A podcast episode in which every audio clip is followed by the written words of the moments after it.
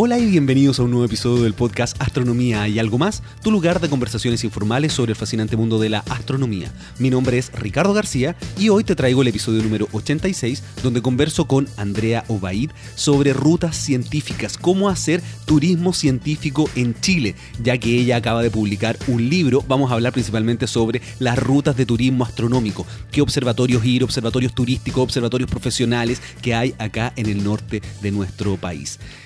Y bueno, como siempre, los primeros minutos me gusta compartir un poco con ustedes y quería agradecer a todas las personas que dejan sus comentarios en Evox. Para mí es muy importante saber la apreciación que ustedes tienen de los diferentes episodios, así que yo estoy siempre ahí respondiendo a sus comentarios. También si quieres comentar, puedes hacerlo a través de mis redes sociales en arroba astrovlog con V. También no te olvides pasar por el canal de YouTube astrovlog y eh, mi correo electrónico es ricardo arroba astroblog.cl.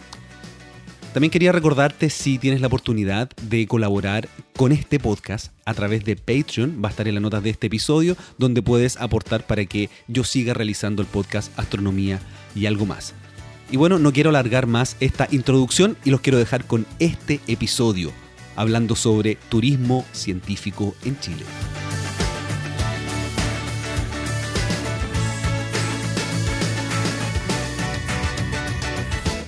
Bueno, me encuentro aquí con Andrea Obaid. ¿Cómo estás? Muy bien, Ricardo. Feliz de estar en tu podcast. Sí, vamos a hablar. Tú acabas de lanzar un libro que se llama Tecnociencia y hablas de rutas científicas y tenemos rutas astronómicas, algo que a mí me han preguntado si voy a Chile o la gente que es de Chile, dónde voy a, a qué lugar voy para descubrir astronomía. Cuéntame un poquito sobre tu libro. Bueno, sí, lo lancé hace poquitos días en la Academia de Ciencias y mi idea era bueno, contar la historia oculta que tienen estos paisajes que muchas veces vamos y conocemos y que solamente los encontramos bonitos, pero no nos interesamos por saber qué es lo que hay detrás de ellos, cómo se formaron, a qué pueblos originarios vivieron, cuál es la flora y fauna que habita ahí, etcétera, y los proyectos científicos que se hacen en nuestro territorio. Entonces, mi idea era contar un poquito más y así generar un turismo más informado a través del ojo de la ciencia. Qué interesante. Y además aquí tú me pasaste una copia del libro, yo te lo agradezco mucho, vamos a estar mirándolo. Está muy bonito, Tecnociencia, 30 rutas de turismo científico en Chile.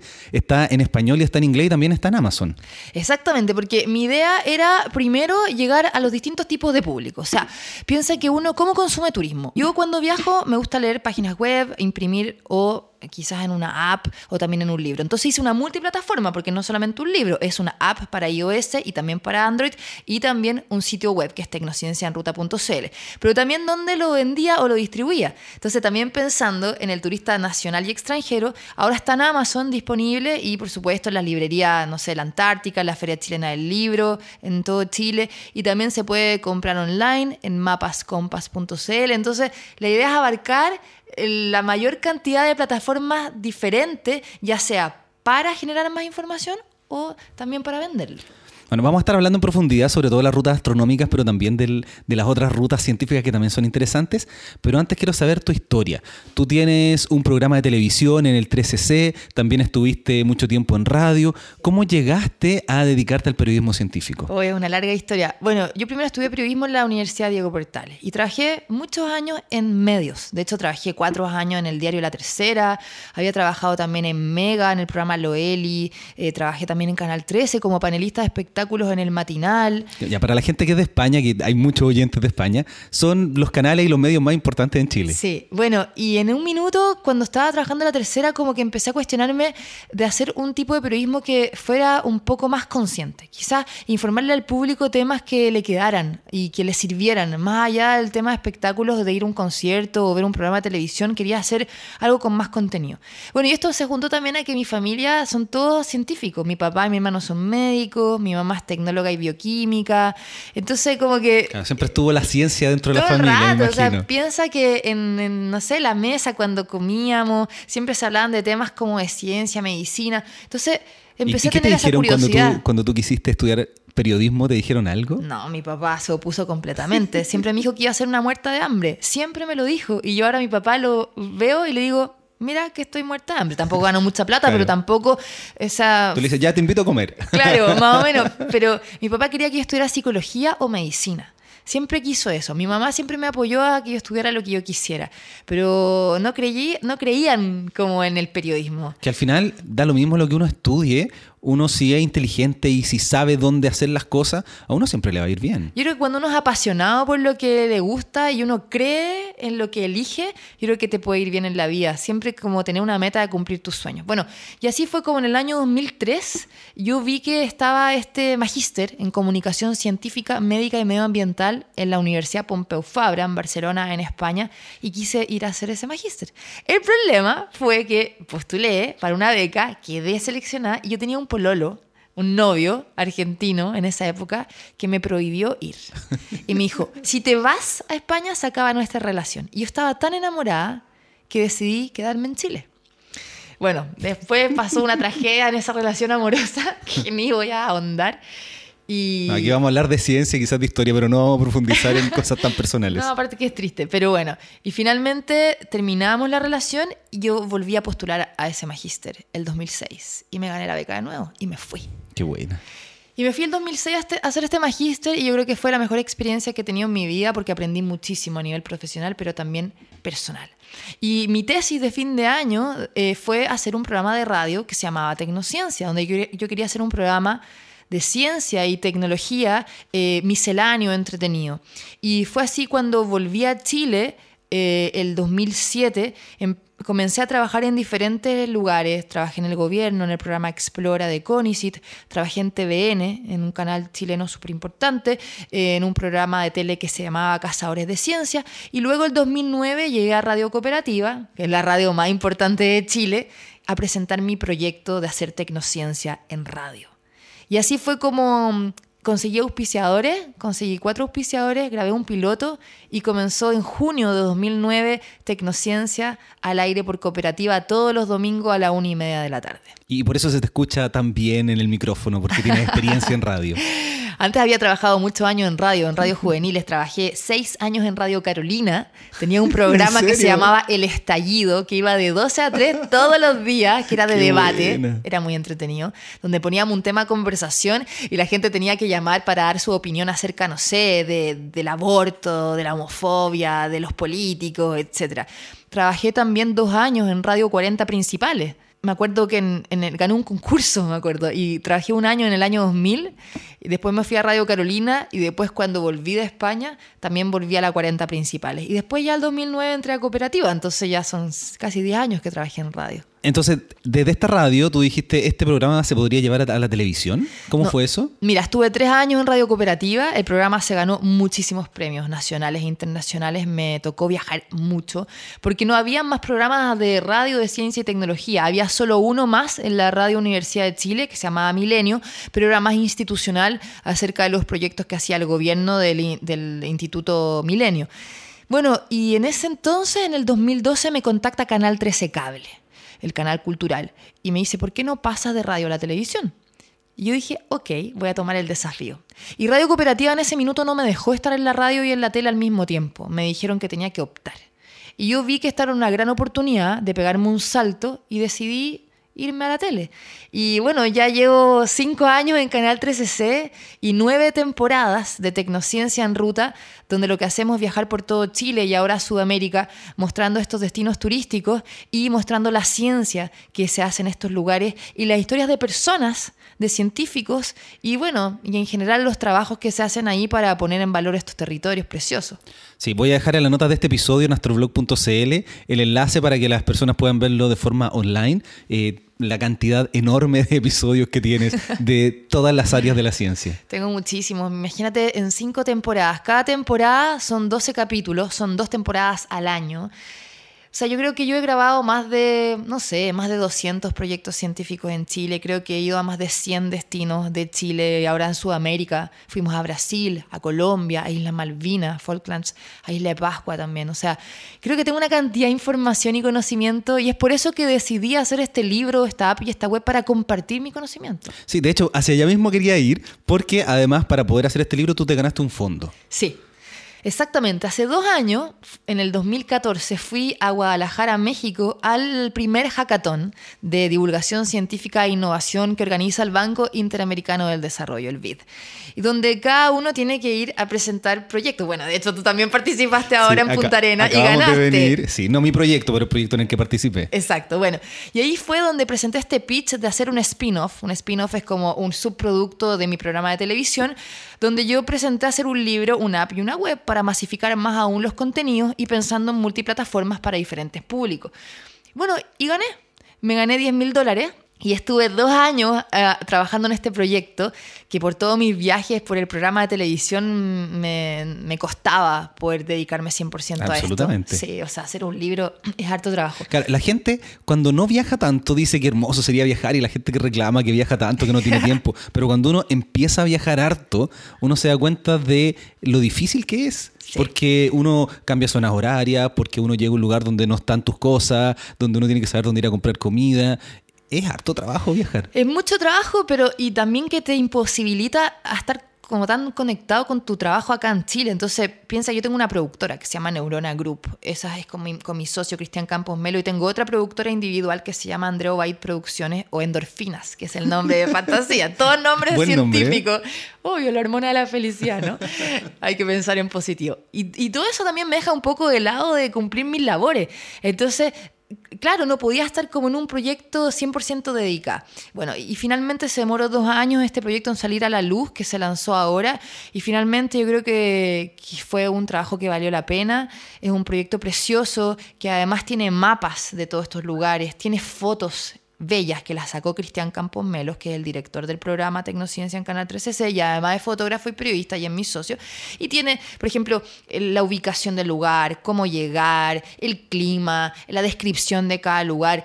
Datos súper turísticos, el tiempo de recorrido, teléfonos de contacto, tour operadores que hacen estas rutas, au- aunque igual es un proyecto que te invita a hacerlo de forma autoguiada. Bueno, pregunta difícil, ya, porque yo sé que Ya. hay personas que van a estar esperando y, y- y me mandan muchos mails. Voy a ir a Chile, dame los datos para ir a hacer turismo astronómico. Ya. Si hubiese un lugar, según tú, que uno tendría que ir eh, en el hemisferio sur, acá en el norte de Chile, para hacer turismo astronómico, ¿cuál sería?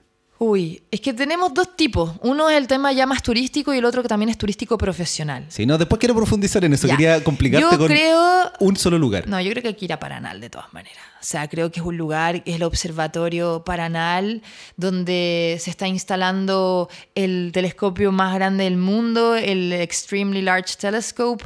Y yo creo que es un lugar que puede ir cualquier turista, si eso es lo interesante también, porque uno piensa que estos grandes observatorios astronómicos, en este caso que bueno administra la ESO, que es el Observatorio Europeo Austral, eh, solamente es para astrónomos o, o técnicos ah, o expertos, pero no, o sea, todos los sábados se hacen tours.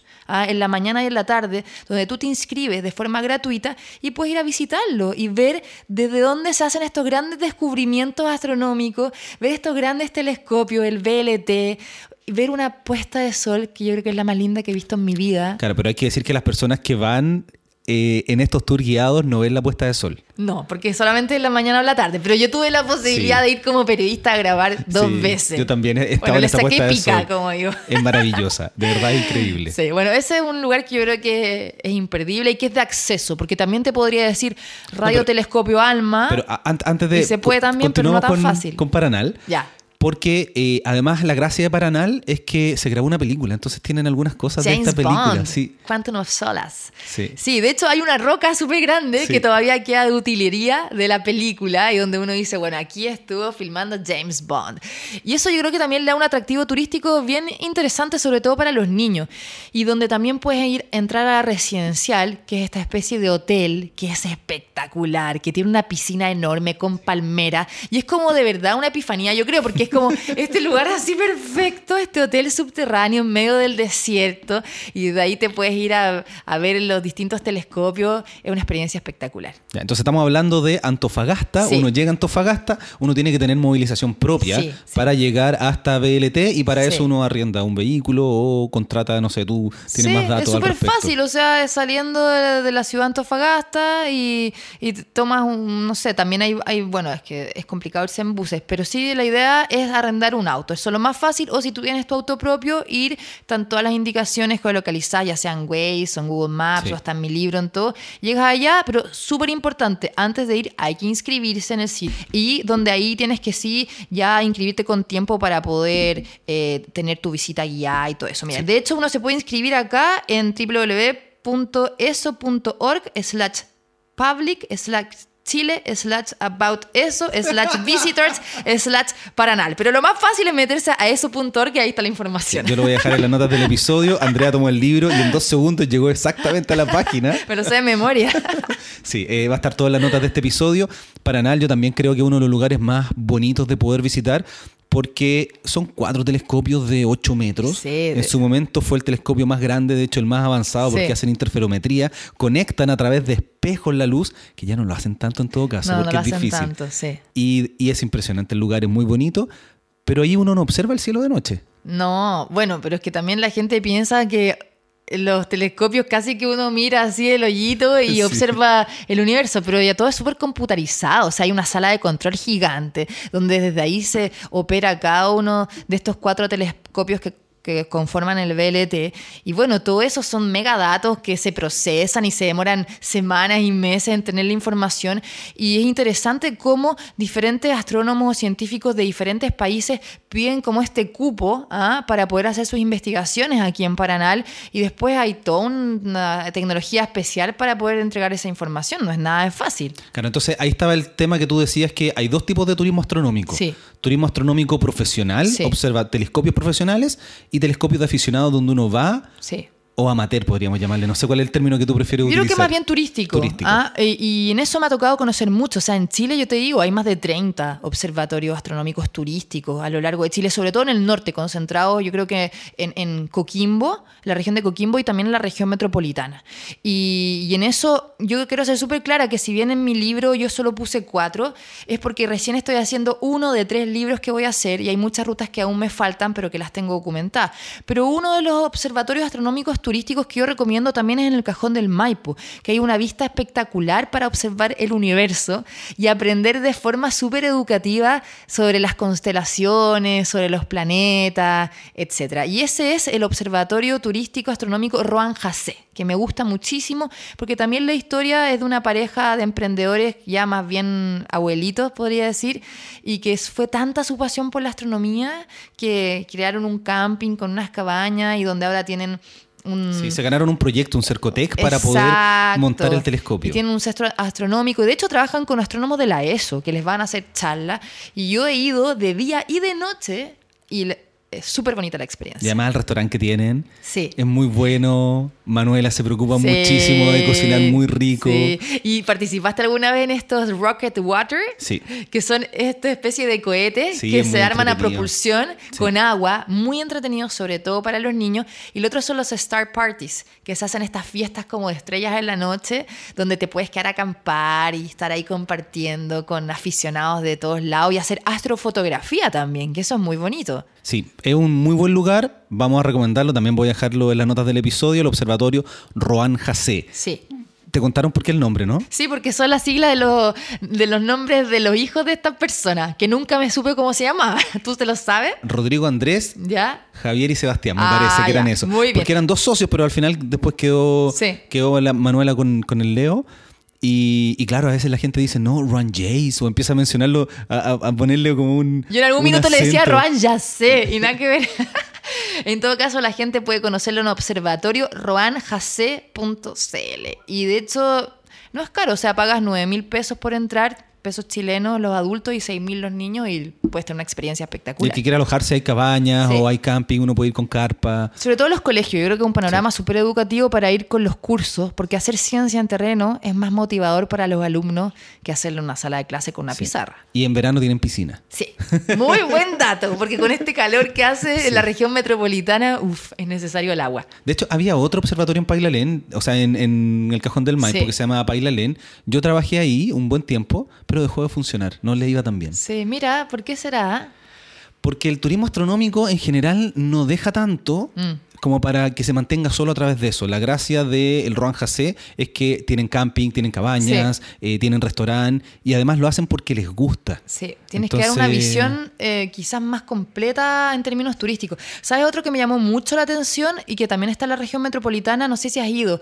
Es el Observatorio Astronómico Andino. Sí, yo armé la experiencia de ese, de Es ese muy lugar. bonito. El video, el video que hay, yo ¿Verdad? trabajé dos años, yo partí haciendo turismo astronómico, armando la experiencia en el Observatorio Oye, Astronómico ese me Andino. encantó, porque además, cuando sobre todo es invierno, te vas a esquiar a Farellones y bajas y después te vas a hacer turismo astronómico. Yo creo que es como ideal y está muy bien ubicado.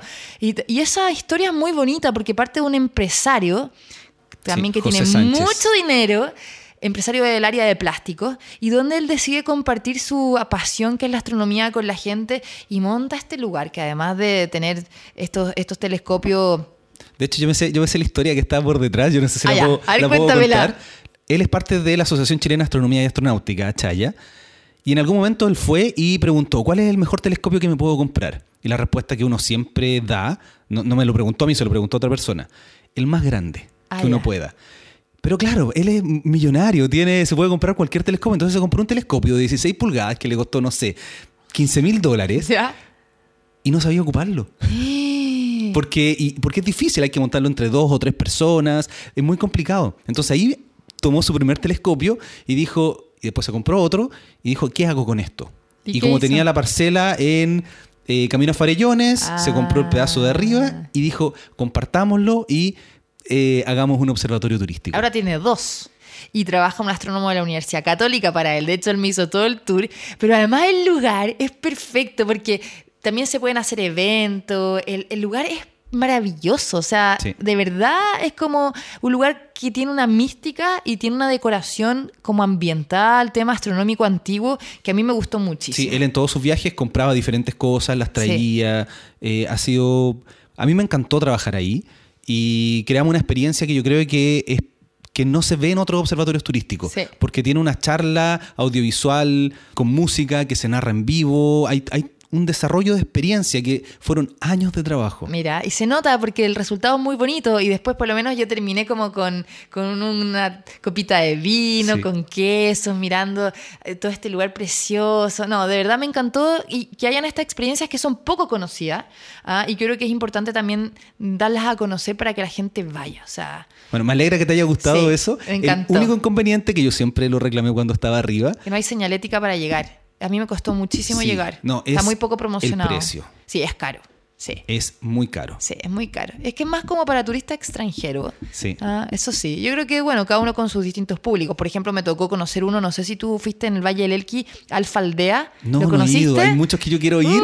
Tengo que hacer un recorrido personal. Espectacular. Sí. Alfaldea es otro observatorio turístico astronómico precioso de una familia que la historia me llama la atención como que cada historia que hay detrás de esta gente que hace estos centros y es una familia donde su hijo pequeño de 5 años tenía una enfermedad súper complicada y, ellos estuvieron paralizados por mucho tiempo sin saber qué hacer, de hecho perdieron también sus trabajos por diferentes razones. Y se dieron cuenta que el sol al niño le hacía súper bien. Y empezaron a hacer eh, observación solar. Y empezaron a promocionar eso. Y, y ahí este niño se curó y, a- y después se ampliaron a hacer observación nocturna, eh, instalaron un anfiteatro, anfiteatro perdón, eh, con un telescopio. Y bueno, y ahora tienen un montón de telescopios solares y nocturnos preciosos y se llena de gente, sobre todo de turistas extranjeros. Alfa. Aldea, muy bonito proyecto. Sí, no, de un momento a otro yo antes conocía todos los observatorios turísticos y después empezaron a salir muchos y no me ha dado el tiempo. Eh, si hay alguno, alguna persona de algún observatorio que me quiere invitar para que yo lo grabe en YouTube, yo feliz voy. Oye, ¿y fuiste a Gemini y Tololo, que también están en la región de Coquimbo? He ido varias veces. El documental que yo grabé, Expansión Acelerada, lo grabé en Tololo. Sí. Tuve todo el día grabando, me movía en la cúpula, movía los, los telescopios, es maravilloso. Bueno, esos también se pueden ir con visita agendada de antes. Y de hecho, una de las rutas que tiene mi libro es el Observatorio Cerro Tololo, porque ahí los premios Nobel de Física 2011, bueno, que tienen relación con lo que tú estabas hablando, Bueno, hay, que mencionar se lo que ganaron. Por eso. La gracia es que lo que estamos hablando ahora está todo en el sector cerca de La Serena, que se llama Sí. Valle del Elqui, donde está el observatorio que tú me mencionaste, ¿cómo se llamaba? Eh, al- Alf- Alfaldea. Alfa Aldea. Ese es observatorio turístico y tenemos dos observatorios profesionales, de hecho el más antiguo de Chile, Sí. que es el observatorio Cerro Tololo. Sí, y está el Gemini que también es profesional. Bueno, y el Tololo es lo que estábamos hablando, o sea, eh, los premios Nobel de Física 2011 descubrieron la aceleración de la expansión del universo desde ahí, desde, lo- desde el telescopio Víctor Blanco, y eh, imagínate qué, qué orgullo para nosotros los chilenos que desde un observatorio nacional tres premios Nobel de Física hayan podido hacer su investigación. Ahora, no sé si fueron los tres. El proyecto Calán Tololo partió ahí, obviamente, en Tololo con la toma de datos, con la cámara Schmidt para el survey y posteriormente con el Víctor Blanco para el análisis de la supernova. Posteriormente, los dos equipos, el High Sea Supernova Team y el Cosmology Project, algo así, eh, me parece que ocuparon BLT y Hawaii y Ya, Hubble. pero sí sabemos que el Víctor Blanco lo usaron también como parte de su investigación y de hecho, bueno, Tololo eh, de alguna forma se siente orgulloso Sí. por ese hito. ¿ah? Y además hay un chileno, Mario Muy, que ahora está, Sí. está a cargo de CONICIT. Sí, de la Comisión Nacional de Ciencia y Tecnología, que es como una especie de Ministerio de Ciencia y Tecnología que no tenemos en Chile, pero, pero que esperemos tener luego. Y bueno, sí, eh, un astrónomo está a cargo de la entidad máxima de ciencia y tecnología acá Entonces, en nuestro país. Mario Muy junto a José Massa fueron los precursores de este premio Nobel. Sí, que sí. además uno lo vende como que es un premio Nobel y a la gente le interesa mucho, pero a mí me sorprende eso porque cambia completamente la forma como entendemos el universo. O sea, pasamos de una tierra plana a una tierra redonda. Así, así de potente este descubrimiento. Sí. Tenemos energía oscura, algo que no saben. Bueno, eh, lo encuentro fascinante y además llegó al premio Nobel.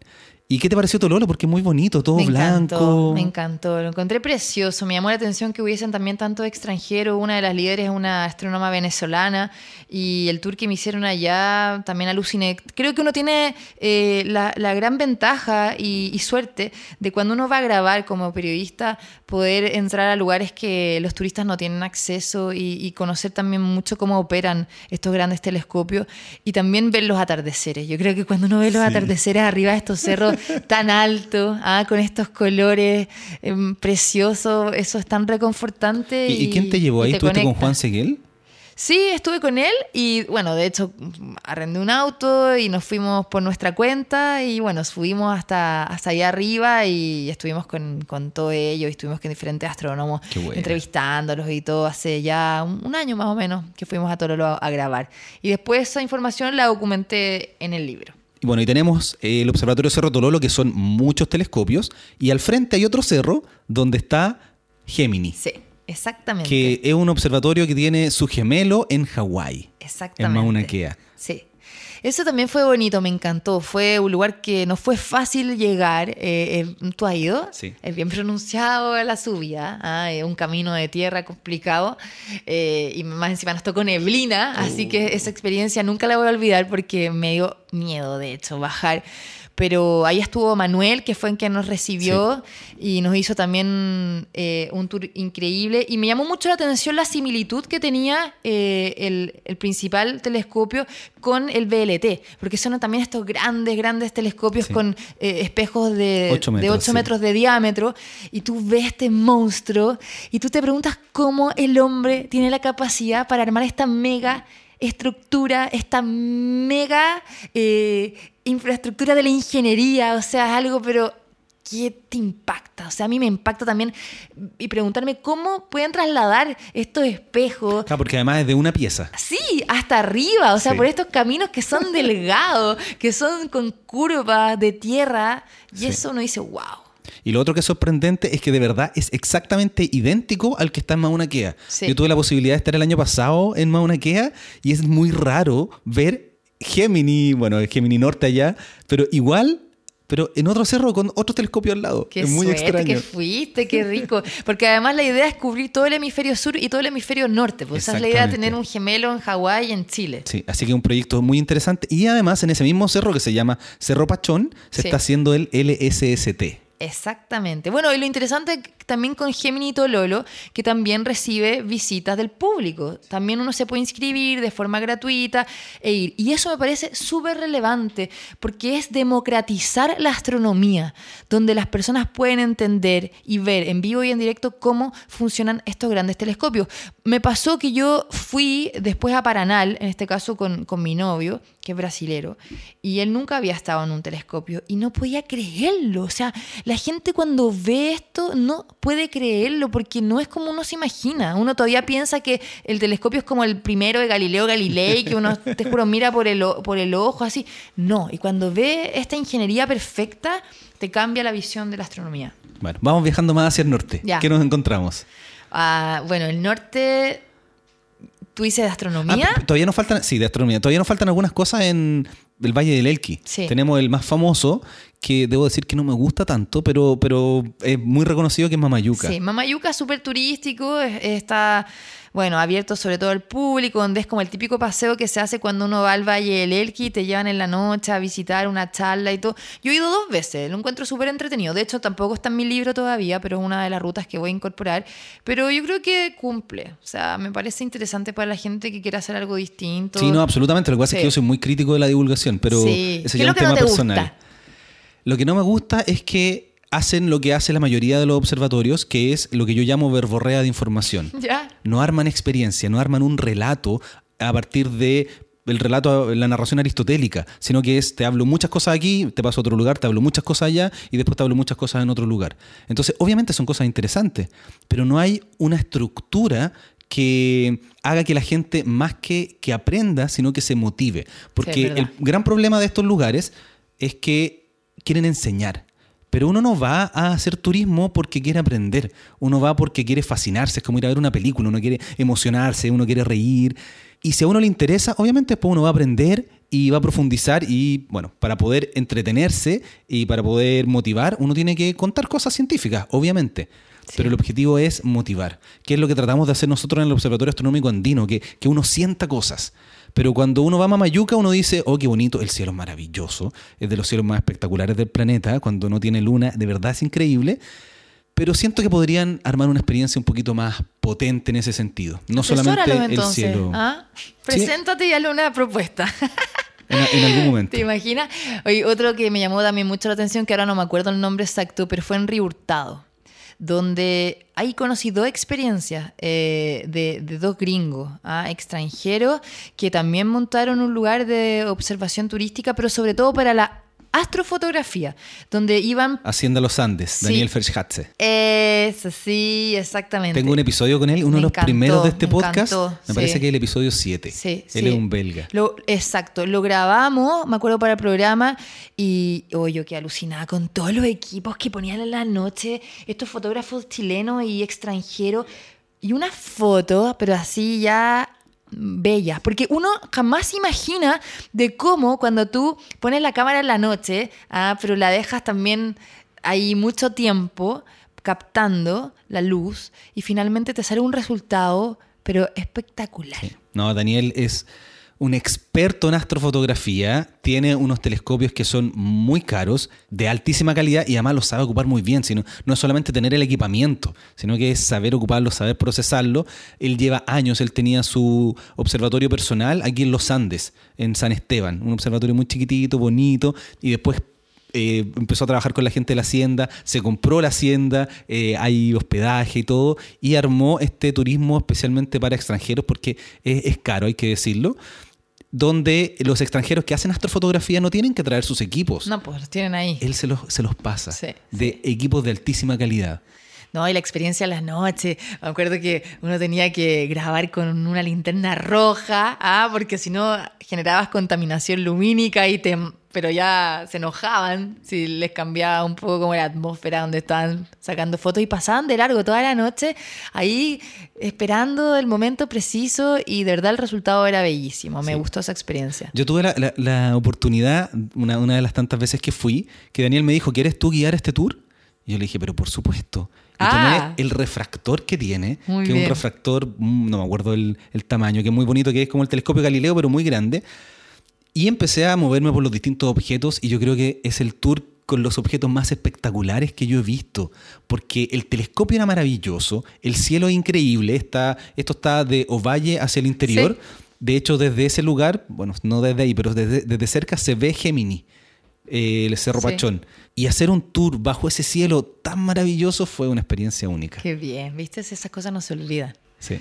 Pero bueno, ahí tú me estabas preguntando qué más al norte. Sí, empezamos a ir hacia las campanas y la silla Sí. de observatorios profesionales. Yo eso no los conozco. Te voy a decir que ni, ni he ido ni a la silla ni a las campanas. Yo creo que esos son los dos que me faltan, porque yo creo que los otros los he conocido todo.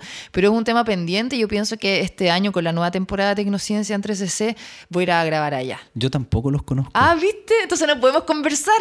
Pero en una semana más voy para allá. ah, ya. Entonces ahí me vas a contar la experiencia para después ir yo a grabar. Nos van a hacer un tour al sitio del GMT. Ah, excelente. Así que vamos ahí, va a estar todo en YouTube, eh, lo que es las campanas y el sitio de GMT. Ah, y ahora el que me invitaron es al Gran Ojo de Magallanes, en Atacama, que se va a empezar ya a instalar pronto y dicen que va a poder captar fotos como casi que 25 veces más que el Hubble, o sea, ¿Pero creo que va a ser espectacular.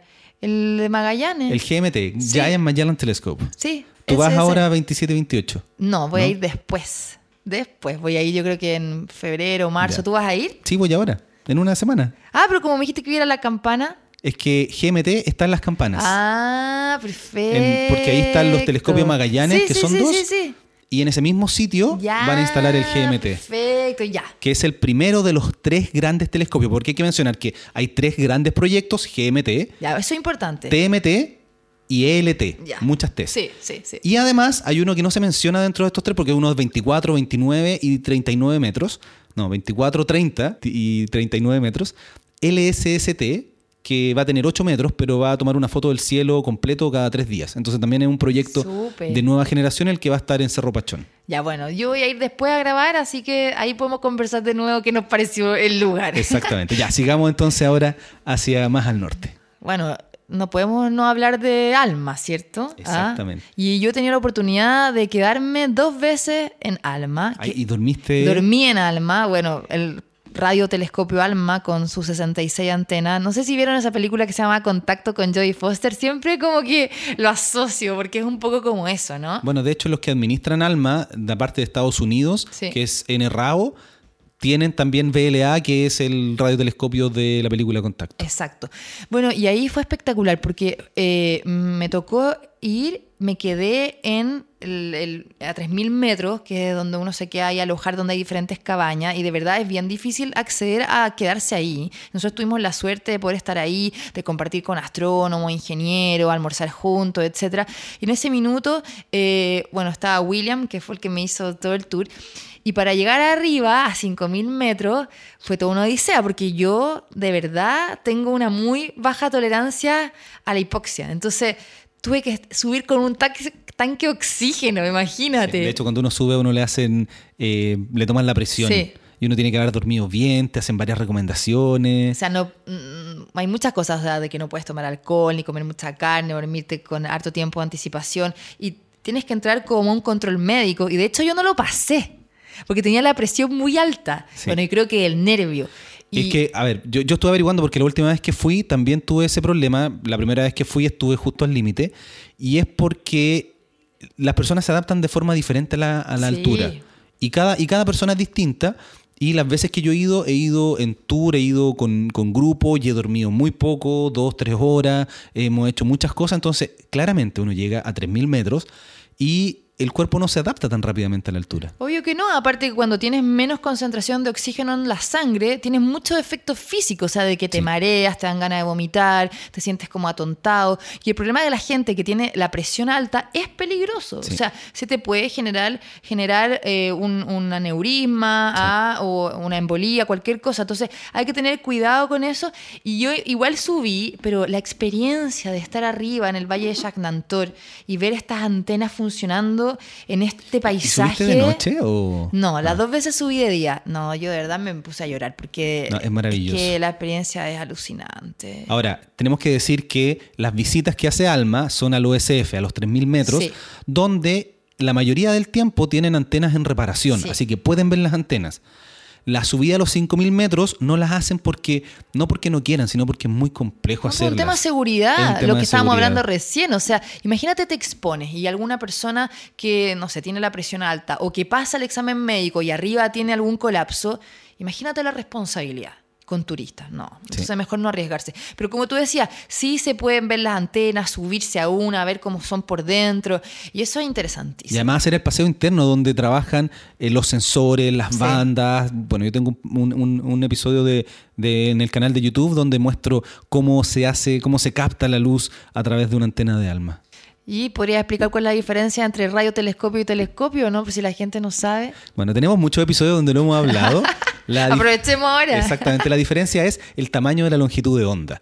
La longitud de onda visible va entre 400 a 700 nanómetros y la, la- las ondas de radio, en el caso de ALMA, son del tamaño de milímetros y un poquito más chica, que le llaman submilimétricas. Entonces, para captarlo no se puede ocupar un espejo o un lente, sino que se ocupa una antena parabólica y se concentra la luz en un pequeño receptor. Exactamente, eso es súper interesante porque la gente a veces no, no sabe que es una diferencia entre lo que es como frecuencia de radio y lo que es luz. Entonces al final yo creo que es importante explicarlo. Sí, y dentro de San Pedro de Atacama, que es el lugar donde uno tiene que llegar para ir a Alma, si usted, ah, hay que decir, si llegan a San Pedro de Atacama, se registran por internet, un bus los va a buscar directamente a San Pedro, que son los fines de semana para subir al OSF en Alma, absolutamente gratis. Solo Sí. tienen que llegar a San Pedro. ¿Viste? Si al final lo que estamos hablando, estos grandes telescopios abren sus puertas a la gente y eso me parece espectacular. Sí, de hecho no, lo- no pueden cobrar. No, exactamente, es educativo. Sí. bueno, hay otros observatorios turísticos en San Pedro. Sí, yo no he ido. ¿Cuál es? Eh, hay varios, porque San Pedro de Atacama, bueno, es un lugar precioso en Chile, Sí, en me medio del encanta, desierto, un oasis. Y tenemos eh, Space Ops de. Alan Mori, que tiene muchos telescopios, de como 10 telescopios tiene, y además eh, distintas universidades instalan sus telescopios para hacer eh, trabajo remoto dentro de lo que hace Alan Mori. Y si uno camina por la calle central, por Caracoles, uno se da cuenta que todo el mundo te ofrece turismo astronómico.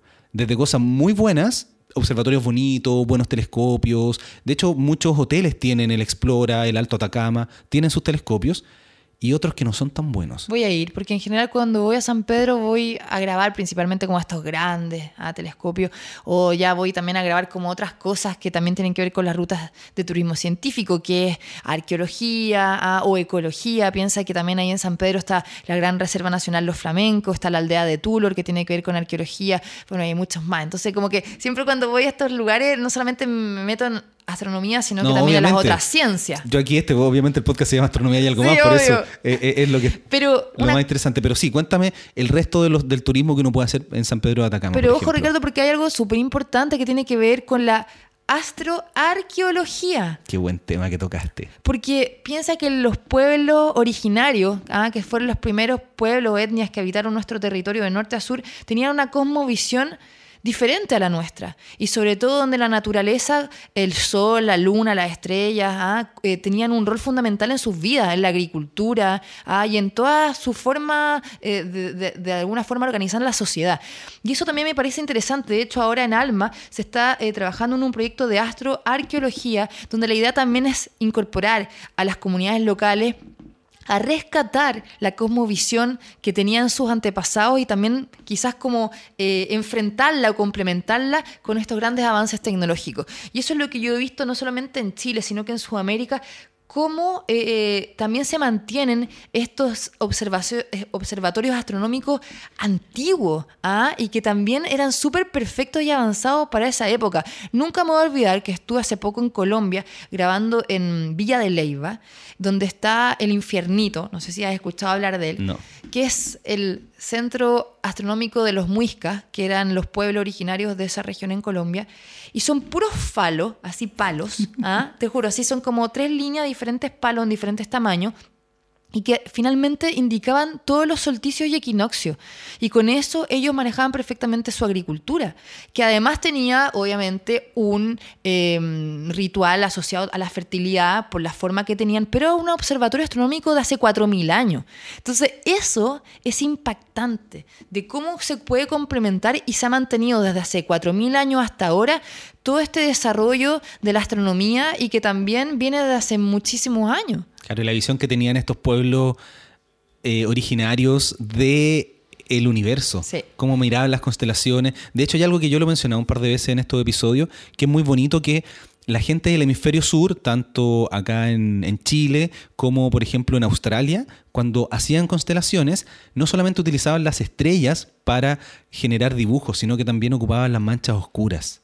Exactamente. Y eso no lo hizo nadie en el hemisferio norte, porque no tienen el centro de la Vía Láctea tan alto en el cielo para poder disfrutarlo. Totalmente, y lo que a mí me llama mucho la atención y que está muy plasmado también en, esta ruta, en lo que es arqueología, son los geoglifos y los petroglifos, que también están asociados al tema de la astronomía, porque los geoglifos son estos grandes dibujos que se hacían en las laderas de los cerros, que eran eh, señaléticas para eh, las caravanas ah, o tránsitos que pasaban hace mil, dos mil años por el desierto, eh, que cruzaban el desierto hacia la costa, y también los petroglifos, que son los dibujos tallados en roca, donde la mayoría eh, y muchos símbolos que vemos están asociados a la astronomía. Sí, Desde de hecho, el aquí sol, estoy la mirando el libro y estrella. tiene, las fotos, tienes todo lo que uno puede hacer. Cuéntame un poquito más sobre qué lugares uno puede ir si le, si le interesa esto también. Sí, por ejemplo, de lo mismo que estamos hablando, yo creo que hay en, en el norte, que es súper importante a nivel nacional lo que es arqueología, están los geoglifos de Chukchuk, que están cerca de Antofagasta, cerca de María Elena. Y tú te, te incorporas hacia el desierto y ves más de 500 dibujos en los cerros, pero de una magnitud, o sea, piensa que son dibujos de 6, 10 metros espectaculares, que se hacían con distintas técnicas, ¿ah? que es la adición, la sustracción o la mixta, donde se hacían muy rápido, o sea, en una o dos horas se hacían círculos, por ejemplo, figuras humanas donde se iban juntando tierra y con el contraste del cerro, la tierra negra sobre la blanca, hacían estas figuras y que gracias a la aridez del desierto se mantienen hasta hoy, o sea, tienen, como te digo, más de 2000 años. Qué buena. O, por ejemplo, acá cerca de la región metropolitana está el Centro Arqueológico Paidahuen, que está en San Esteban, donde hay una viña que lo administra, y tú vas y es la mayor concentración de petroglifos del Valle Central de Chile, donde se muestran estos dibujos, dibujos que hacía la cultura aconcagua, que estuvo también eh, de alguna forma conquistada por los incas, el gran imperio peruano que eh, conquistó gran parte de Sudamérica y ves muchos símbolos asociados con la astronomía, sobre todo del sol, círculo. Y tú ahí ves cómo se plasmaba la cosmovisión en la naturaleza, ya sea en la tierra, en los cerros o también en las piedras. Qué bonito. Yo voy a tomar este libro, voy a empezar a hacer esta ruta porque eh, está muy interesante. Cuéntame otra- otras rutas que, que tú hayas visto y que estén incorporadas aquí en tu libro.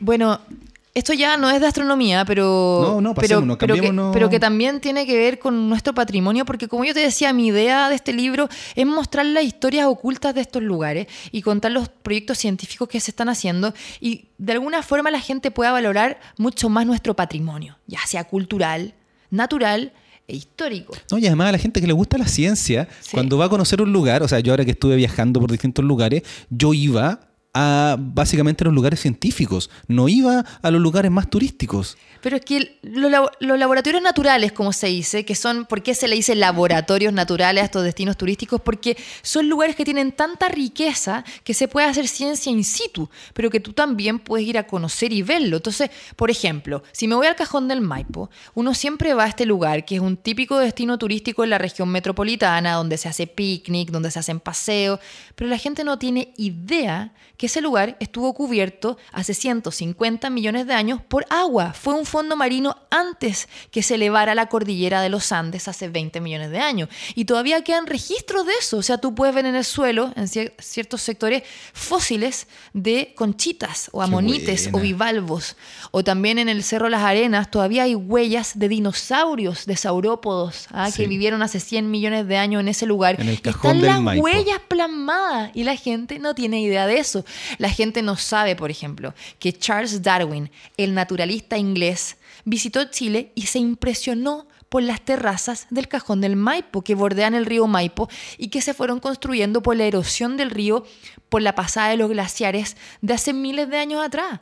Entonces, esa historia y conocer estos lugares con esta información le das más, más valor a tu paseo. Exactamente, de hecho aquí estaba mirando, tú tienes arqueología, astronomía, ecología, geología, vulcanología y paleontología. Sí, por ejemplo, nosotros somos un país volcánico. Chile es uno de los países más volcánicos del mundo porque estamos en el cinturón de fuego del Pacífico y donde están las placas tectónicas de Nazca y Sudamericana que hace que se generen todo lo que conocemos, terremotos, terremotos, volcanes, etc. Bueno, y, y recién se instauró un geoparque. Es el primer geoparque de Chile donde la UNESCO está promoviendo a nivel mundial la creación de geoparques, que son lugares que tienen mucho potencial para hacer educación en las geociencias y geoturismo.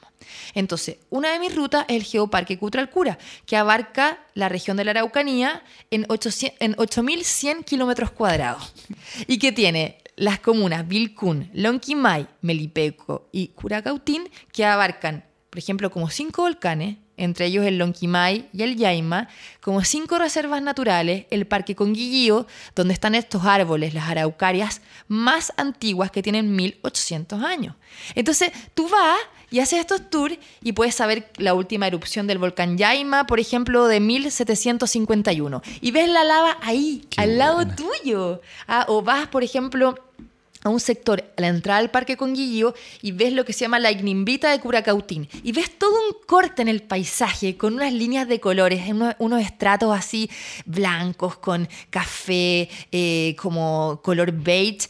Y, y ahí entiendes que hubo una erupción hace tantos años tan grande del volcán Yaima que cambió completamente el territorio. Entonces, esas cosas son espectaculares conocerlas. Es absolutamente imprescindible para el que le guste la ciencia, las ciencias de la Tierra, la astronomía, poder conocer este tipo de cosas. Sí, por ejemplo, en Caldera, que está al norte de Chile, Caldera, que está la playa Bahía, Bahía Inglesa, que es una playa súper popular, un balneario que va a todo el mundo en el verano, Sí. está el Parque Paleontológico Los Dedos y es el sitio de yacimiento paleontológico más importante de Sudamérica y donde se han encontrado fósiles de hasta 10 millones de años del megalodón, por ejemplo, que fue este gran tiburón de 20 metros de largo que fue el depredador de los océanos y tú ves dientes de este megalodón, ves dientes de tiburón blanco de 7 millones de años y todo eso está en el Museo Nacional de Caldera. Entonces eso es súper entretenido poder acceder y verlo, porque tú puedes ir y conocer, hacer este tour y ver todos estos vestigios de un Chile prehistórico. Y todo eso te nació por haber trabajado tanto tiempo en tecnociencia, que de hecho es el nombre de, Sí. de tu libro además, viendo todas estas cosas y diciendo, oye, ¿cómo compartimos esto? Sí, porque yo quería que la gente valorara Chile y se diera cuenta de la riqueza que teníamos de la misma forma que yo me había dado cuenta. Y por eso quise compartir y que la gente conociera Chile de otra forma, con más conocimiento, generar una curiosidad científica, también eh, as- explorar el territorio ah, desde otra forma. Y esta es una guía para hacer esa exploración con más ciencia, pero también con más conciencia de lo que tenemos. Y darnos cuenta que por algo Chile también fue elegido hace poco el destino mundial de aventura, de turismo aventura, porque los paisajes que tenemos son maravillosos. Y cuando le ponemos este complemento, que es la historia, y también los proyectos que hacen mujeres y hombres con comunidades locales para ponerlos en valor, cobra más sentido nuestro viaje, que es lo que te estoy repitiendo, porque yo creo que la gente sepa que esa es la idea de este proyecto. Y tú acabas de lanzar este libro, ahora vas a tener muchas entrevistas, yo aquí te estoy quitando una hora de No. conversación y vas a tener más y más entrevistas. Y esta es la primera parte de varios libros. Sí, mira, yo voy a hacer 100 rutas. Chile tiene muchos más, pero mi idea es partir con este libro que son 30 y ya este año, el 2017, el que viene, voy a hacer los dos libros más, que el tomo 2 y 3 complementar las 100 rutas. El segundo libro va a tener 40, que va a estar dividido en lo mismo, o sea, arqueología, paleontología, astronomía, geología, vulcanología y ecología, y ponerlos de norte a sur. ¿ya? Y también la app, que eso es súper importante porque hay una aplicación gratis para iOS y también para Android, que se llama Tecnociencia en Ruta. La pueden descargar y está la misma información que está en el libro. Entonces, con la mayoría de las rutas que yo vaya agregando, se va a ir actualizando esta app y esta web. Y lo mismo que en, en la web que te decía, tecnocienciaenruta.cl, también está la misma información. Y la idea es que la gente pueda compartir las rutas por Twitter, por Facebook, dejar comentarios, etcétera, que se haga también una retroalimentación y se vea este territorio de una forma diferente. O sea, podríamos decir que este es turismo ñoño. Turismo ñoño no, es turismo cien- o sea, lo Sí, que pasa es no, que la sí gente, la gente se, se asusta cuando uno dice científico, ciencia, tecnología, pero al final la ciencia y la tecnología están en todas partes. O sea, todo lo que tenemos gracias a la ciencia y la tecnología nos mejora la calidad de vida, desde el celular, desde el secador de pelo en la mañana, desde el auto con el que viajamos, ah, desde el, El refrigerador. GPS, El todo. refrigerador es fundamental en la Entonces, vida. yo lo único que estoy haciendo es que vayan a los mismos destinos que van siempre, pero vayan más informados y conozcan la historia. O sea, por ejemplo, las capillas de mármol ahí en el lago General Carrera, que son maravillosas estas geoformas. Oye, ya, qué linda, o sea, qué preciosos los colores. Pero infórmate que se formaron hace 200 millones de años, que el agua color turquesa es porque es de origen glaciar, y eso. Es que esa es la gracia, lo mismo que ocurre en la astronomía ocurre en el resto de la ciencia.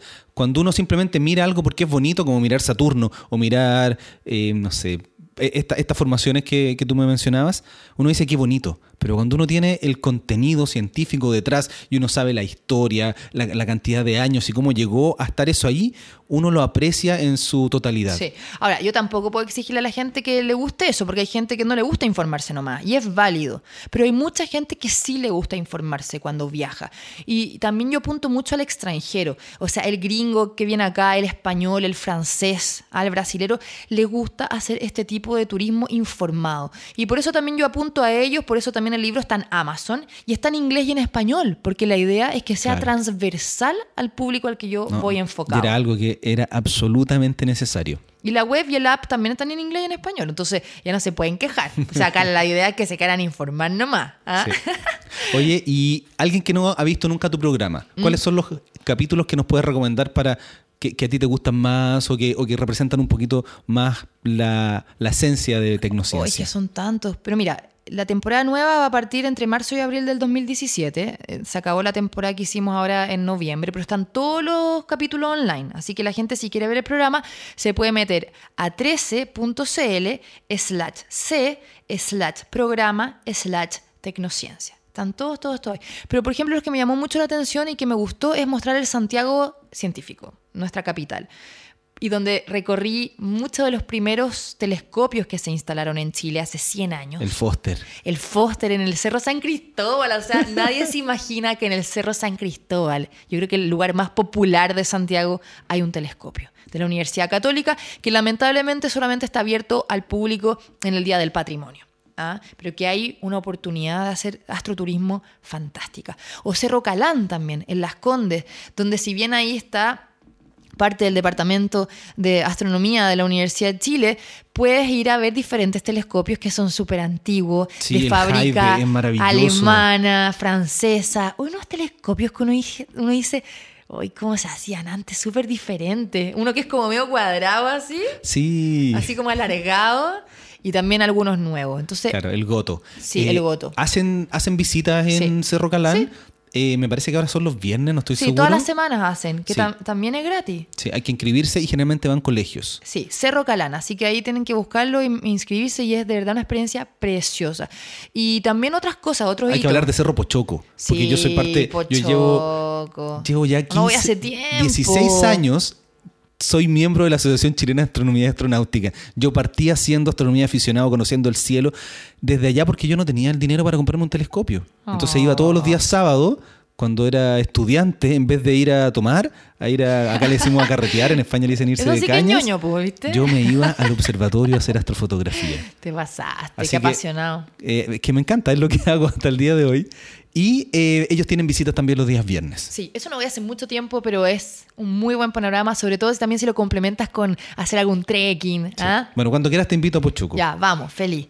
Pero bueno, yo creo que eh, esos capítulos me gustaron mucho y también me gustó mucho, que debo decir, los viajes que pude hacer por Sudamérica. Y hablando de astronomía, me tocó eh, estar en Villa de Leyva en el observatorio Saquén-Sipá, que tú- uno dice, wow, un observatorio profesional, y tú vas a ver este observatorio profesional y es igual que los telescopios que tienen en el Observatorio Astronómico Andino. O sea, eso es lo máximo de profesional, que no son estos megatelescopios. Pero sí, ahí te das cuenta que nosotros en Chile tenemos una riqueza y una suerte también de que tengamos los cielos más limpios, uno de los cielos más limpios del mundo, y que grandes asociaciones, ya sea norteamericanas, europeas, vengan a instalar estas megaestructuras acá a Chile, porque eso no pasa en otros países. Y en Colombia me tocó conocer este observatorio de un periodista con una psicóloga que era tanta su pasión por la astronomía que instalaron este observatorio astronómico profesional, según ellos, y educativo. Y desde ahí ellos intentaron en el 2008 lanzar al primer ratón al espacio, el ratonauta, Pobre ratón. que nunca lo lanzaron, se murió Ah, qué- antes. uh. Pero, pero interesante ver y comparar también la astronomía en otros países. Sí, de hecho yo estuve en la Universidad Nacional en Bogotá y tienen un observatorio al, al medio de la universidad, al medio de Bogotá, y la verdad es que nosotros en Chile tenemos al menos 300 días despejados al año. Bueno, ellos tienen al menos 300 días nublados al año. Imagínate, ¿cómo pueden desarrollar la astronomía así? La astronomía óptica no, No. pero la radioastronomía sí, Sí, la pueden sí. llegar a desarrollar. ¿Y? Y están recién comenzando. Pero hay, hay algunos estudios, estuve conversando con distintos astrónomos. Hay uno que se llama Germán Chaparro, que está haciendo un estudio de los mejores sitios para hacer observación y para instalar también radiotelescopios y, y telescopios profesionales, ópticos. Eh, se está expandiendo harto la astronomía. No, a mí me parece, me parece genial. Y eso me llamó mucho la atención. Como te decía, uno de los viajes lindos que hice fue eso, de conocer la astronomía en Colombia, en Villa de Leyva, que es una ciudad colonial maravillosa, y donde ahí también está este centro astronómico arqueológico de los que se llama El Infiernito. Entonces yo creo que es un destino bonito eh, que tú deberías ir en Villa de Leyva para conocer esos dos lugares, ya sea lo arqueológico del hace 4.000 años y lo actual que están Lo haciendo. voy a dejar anotado y también otro de mis destinos que tengo ahí anotado es México. Sí. Se están haciendo muchas cosas en México y tengo muchos oyentes de México también. Viste, le mandamos saludos a todos Sí. los mexicanos tan simpáticos que me caen tan bien. Y a los españoles que dijiste que también te escuchan Sí, mucho los españoles. más de la mitad de los oyentes son de no, España. yo quiero tanto a España porque de verdad me recibió un año Barcelona, me hice grandes amigos allá. Hasta el día de hoy siempre mantengo contacto y cuando puedo me escapo a Barcelona una vez al año porque es una de mis ciudades favoritas y tengo mucho cariño a ellos. De y hecho, además en el que- Tibidabo me parece que hay un observatorio. Sí, sí, tienen la astronomía súper desarrollada. Pero sí, de hecho, acuérdate que el ELT también en algún minuto se estuvo disputando si instalarlo en España. Claro, pero en Canarias. exacto, en Canarias Sí. o en Chile. Me acuerdo perfectamente de eso. De hecho, el TMT, si es que no se construye en Hawái, porque tienen problemas, se va a ir a el Roque de los Muchachos en Canarias. Sí, Canarias también es súper líder en astronomía. Sí, los tres lugares más importantes son Chile, el norte de Chile, eh, Mauna Kea, Sí. Que es, es Mauna Kea, porque sí. hay otro también en Maui, Halelaki, algo así, no me acuerdo el nombre, también es muy bonito, pero Mauna Kea y eh, tenemos Canarias. Canarias, el Roque de los Muchachos y el Observatorio del Teide. Y Sudáfrica también en algún minuto como que se estaba posicionando. Sí, de hecho hay un telescopio grande que se llama SALT, Sí. eh, que es de 11 metros o 10 metros, no me acuerdo, y el futuro gran telescopio que se llama SCA, Square Kilometer Array, va a estar la ese. mitad en Sudáfrica, pero son antenas de radiotelescopio, Ese, sí. y el resto, la otra mitad, en Australia. Sí, es el Sky, dije Sky, sí, es ese mismo. El Sky. Sí, de hecho tengo un pendrive por ahí porque una vez conocí a el que, estaba como promoviendo todo esto hace como cuatro años. Williams, Sí, y lo conocí Muy en un congreso en Washington y... y de hecho él estuvo a cargo de las comunicaciones de Alma antes de ir a SCA. Mira, Aquí lo acabo de encontrar. El ¿Viste? SKA. Es un proyecto muy bonito. Yo tengo un par de entrevistas con gente del SCA. Yo estuve en sus oficinas centrales durante casi tres semanas haciendo una especie de documental con ellos. Mira, qué entretenido. Hay tanto para hablar, para hablar. O sea, como que, no sé, teníamos que hablar así mucho rato porque de ciencia yo creo que es tan apasionante que hay demasiados destinos, demasiados proyectos que son fascinantes. Bueno, cuéntame dónde te puede seguir la gente que quiera conocer más de lo que tú haces. Ya, en Twitter yo pienso que es como algo clave, arroba Andrea Obaid. Ah, bueno, tú igual vas a Sí, va a escribir estar en la nota de este episodio. porque la gente siempre me pone cualquier apellido menos Obaid, o Valle, o bueno, Claro. lo que sea, ¿ya? Pero eso tiene algo bueno y algo malo. Por ejemplo, si yo pongo Ricardo García en Google, aparecen muchos Ricardo Garcías. Bueno, ¿viste? Pero eso, la gente lo es- sabe eso le escribir. pasa a algunos por ser único. Claro. Ah. Entonces, el que tiene un, un- un nombre único, Sí. a la gente le cuesta escribirlo. Sí, es verdad. Pero bueno, Andrea Obaid, también el de Tecnociencia, que es arroba tecno-ciencia. Y el, como te decía, la web, yo creo que ahí es lo más fácil, tecnocienciaenruta.cl, porque además todos los mails que manden los contesto yo directamente. Así que cualquier duda que tengan o quieran saber algo, me escriben ahí donde dice contacto y yo les contesto en persona. Así que ya saben, para que sigan ahí, vean el libro. Si quieren tomarse una foto cuando compren el libro y la tuitean ahí Sí. eh, con Andrea. Hoy, bueno, el libro, como te decía, está a la venta en Librería Antártica, Feria Chilena del Libro, en mapascompas.cl y en Amazon. Bueno, Andrea, quiero agradecerte enormemente que me hayas dedicado esta hora para hablar de tu libro de astronomía y de comunicación científica. Muchas No, gracias. gracias. Ricardo. Y un saludo a todos los que están escuchando y que te vaya increíble y nos reencontramos en algún punto astronomía, ¿o no? Absolutamente. Algún viaje tenemos que hacer juntos. De todas maneras. Muchas gracias. Gracias.